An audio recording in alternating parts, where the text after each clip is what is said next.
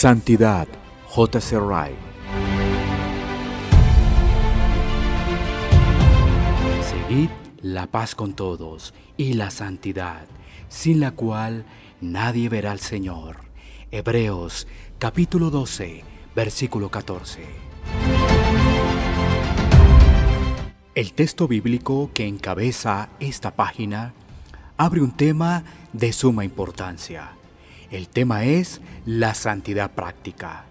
Sugiere una pregunta que requiere la atención de todos los que profesan ser cristianos. ¿Somos santos? ¿Veremos al Señor? Esta pregunta nunca estará fuera de lugar. El sabio nos dice que hay tiempo de llorar y tiempo de reír, tiempo de callar y tiempo de hablar. Eclesiastés 3, 4, 7. Pero no existe ni un momento, no, ni un día, cuando el hombre no debiera ser santo. ¿Somos santos? La pregunta es para todos sin importar rango ni condiciones. Algunos son ricos y algunos son pobres. Algunos son eruditos y algunos son ignorantes. Algunos son amos y algunos son sirvientes. Pero no existe rango ni condición en la vida en la que el hombre no debiera ser santo. ¿Somos santos? Pido que me presten atención hoy al enfocar esta pregunta. ¿Cómo se encuentra la relación entre nuestras almas y Dios? En este mundo apurado y ajetreado en que vivimos, Estemos quietos durante unos minutos y consideremos la cuestión de la santidad. Creo que hubiera podido escoger un tema más popular y agradable. Estoy seguro de haber podido encontrar un asunto más fácil de encarar. Pero siento profundamente que no hubiera podido escoger uno más oportuno y más provechoso para nuestras almas. Es cosa seria oír decir a la palabra de Dios que sin santidad nadie verá al Señor. Procuraré con la ayuda de Dios. Uno, examinar qué es la verdadera santidad. Dos, explicar la razón por la cual la santidad es tan importante. Y tres, trataré de destacar la única manera de obtener la santidad. En el capítulo anterior traté este tema desde un punto de vista doctrinal. Ahora procuraré presentar a mis lectores un punto de vista más claro y práctico.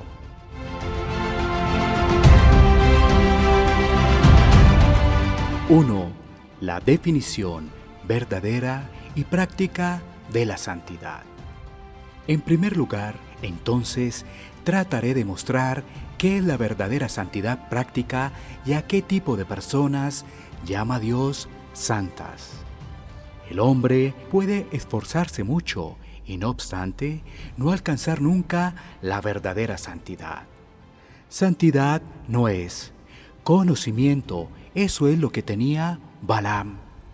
Una profesión externa, eso es lo que hacía Judas Iscariote realizar muchas cosas. Eso es lo que hacía Herodes. Celo por ciertos asuntos religiosos. Eso es lo que tenía Jehú. Moralidad y respetabilidad de conducta, como las tenía el joven rico. Disfrutar de escuchar a predicadores. Los judíos de la época de Ezequiel hacían eso. Andar en compañía de gente piadosa. Joab, Yexi y demás hacían esto. No obstante, ninguno de estos personajes era santo. Estas prácticas por sí solas no constituyen santidad. El hombre puede exhibir alguna de ellas y no obstante nunca ver al Señor. ¿Qué es entonces la verdadera santidad práctica? Esta es una pregunta difícil de contestar. No quiero decir que falten enseñanzas bíblicas sobre el tema, pero temo dar un concepto defectuoso sobre la santidad y no decir todo lo que habría que decir o decir lo que no hay que decir, así causar daño. No obstante, trataré de presentar una imagen de la santidad para que podamos verla claramente con los ojos de nuestra mente.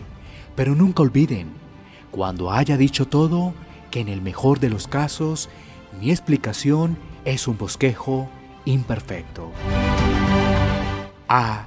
Santidad es el hábito de ser de un mismo sentir con Dios, según se describe su sentir en las escrituras. Es el hábito de coincidir con los criterios de Dios, aborreciendo lo que Él aborrece, amando lo que Él ama y midiendo todo en este mundo según las normas de su palabra. El hombre que más coincide con Dios es el más santo. B. El hombre santo se esforzará por rechazar todo pecado conocido y guardar todo mandamiento conocido. Tendrá una mente decididamente predispuesta hacia Dios, un fuerte anhelo de cumplir su voluntad y más temor de desagradar a Dios que de desagradar al mundo, y un amor por todos sus caminos. Siente lo que Pablo sentía cuando dijo, según el hombre interior, me deleito en la ley de Dios. Romanos 7:21, 23. Y lo que sentía David cuando dijo, estimé rectos todos tus mandamientos sobre todas las cosas, y aborrecí todo camino de mentira. Salmo 119, 128. C. El hombre santo luchará para ser como nuestro Señor Jesucristo no solo vivirá una vida de fe en Él y tomará de Él toda su paz y fortaleza diaria, sino que también trabajará para conformarse a la mente de Él y ser hecho conforme a su imagen. Romanos 8:29. Su meta será comprender y perdonar a los demás, así como Cristo nos perdonó a nosotros, ser generosos, así como Cristo no vivía para complacerse a sí mismo, andar en amor, así como Cristo nos amó, ser modestos y humildes, así como Cristo se humilló a sí mismo. El hombre santo recordará que Cristo fue testigo fiel de la verdad que no vino para hacer su propia voluntad, que su comida y bebida fue hacer la voluntad de su Padre, que se negaba continuamente a sí mismo con el fin de servir a otros, que era humilde y paciente ante insultos inmerecidos, que tenía mejor opinión de los piadosos pobres que de los reyes, que estaba lleno de amor y compasión por los pecadores que era valiente y firme en denunciar el pecado, que no buscaba el elogio de los hombres cuando lo hubiera podido recibir, que iba a todas partes haciendo el bien, que estaba separado de la gente mundana, que se mantenía siempre en oración, que no permitía que ni siquiera sus relaciones más cercanas le impidieran hacer la obra de Dios que tenía que hacer. Estas son cosas que el hombre santo tratará de recordar. Por ellas se esforzará en dar forma a su curso en la vida. Tomará en serio lo que dijo Juan, el que dice que permanece en él debe andar como él anduvo. Primera de Juan 2.6. Y lo que dijo Pedro, Cristo padeció por nosotros, dejándonos ejemplo para que sigáis sus pisadas. Primera de Pedro 2.21. Feliz es aquel que ha aprendido a hacer de Cristo su todo, tanto de su salvación como de su ejemplo. Se ahorrarían mucho tiempo y se prevendrían muchos pecados si los hombres se preguntaran más seguido, ¿qué hubiera dicho y hecho Cristo si hubiera estado en mi lugar? D. El hombre santo procurará humildad longanimidad, mansedumbre, paciencia, bondad y control de su lengua.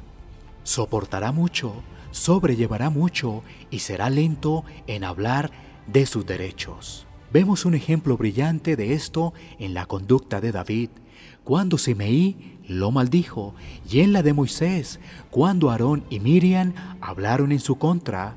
Segundo libro de Samuel 16.7, números 12.1.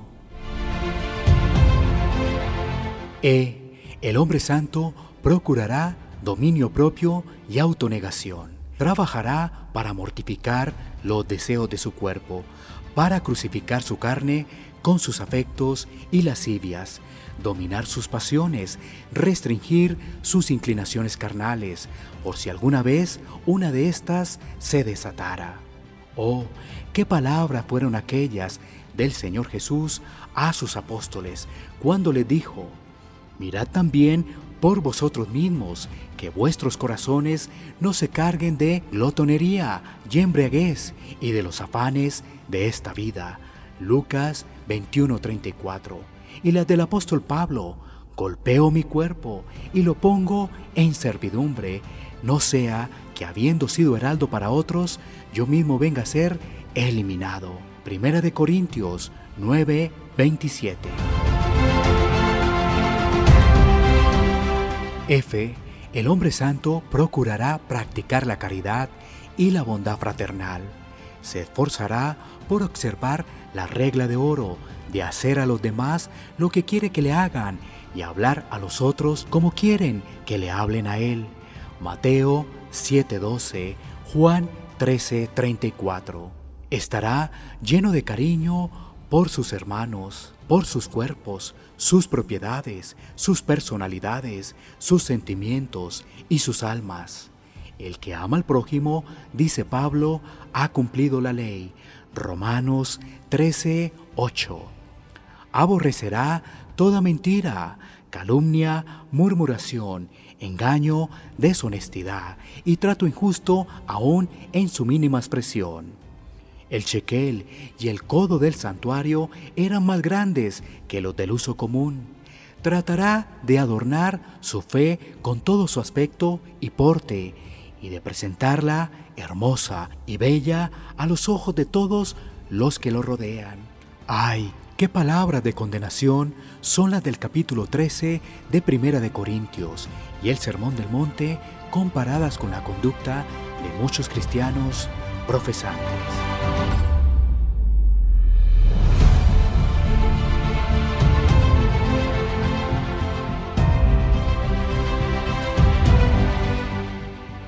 Santidad. Wright.